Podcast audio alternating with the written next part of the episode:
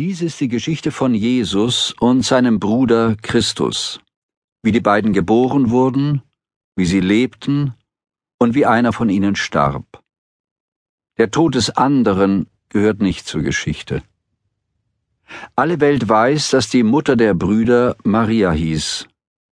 Sie war die Tochter von Joachim und Anna, einem reichen, frommen und schon etwas älteren Ehepaar, das davor keine Kinder bekommen hatte trotz aller Gebete.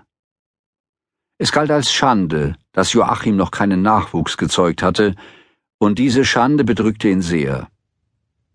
Anna war mindestens so unglücklich wie er. Eines Tages sah sie in einem Lorbeerbaum ein Spatzennest und weinte, weil sogar die Vögel Nachkommen hervorbringen konnten, nur sie nicht. Schließlich wurde Anna jedoch schwanger, vielleicht wegen ihrer inbrünstigen Gebete und als ihre Zeit gekommen war, gebar sie ein Mädchen. Joachim und Anna gelobten, das Kind Gott dem Herrn zu widmen. Deshalb brachten sie die Kleine in den Tempel zum hohen Priester Zacharias, der sie küsste und segnete und sie in seine Obhut nahm. Zacharias nährte das Kind wie eine Taube, und Maria tanzte für Gott den Herrn, und alle liebten sie, denn sie war sehr anmutig und bescheiden. Aber sie wurde älter wie alle Mädchen und als sie zwölf Jahre alt war, dachten die Priester im Tempel daran, dass sie ja nun bald anfing, jeden Monat zu bluten. Das würde natürlich den heiligen Ort beflecken. Was sollten die Priester tun? Sie hatten die Kleine bei sich aufgenommen und konnten sie nicht einfach hinauswerfen.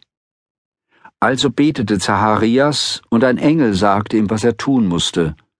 Die Priester sollten einen Ehemann für Maria finden, der am besten um einiges älter war als sie, ein zuverlässiger, erfahrener Mann.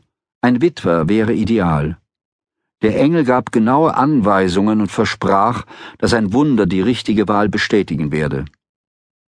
Daraufhin rief Zacharias so viele Witwer zusammen, wie er nur finden konnte.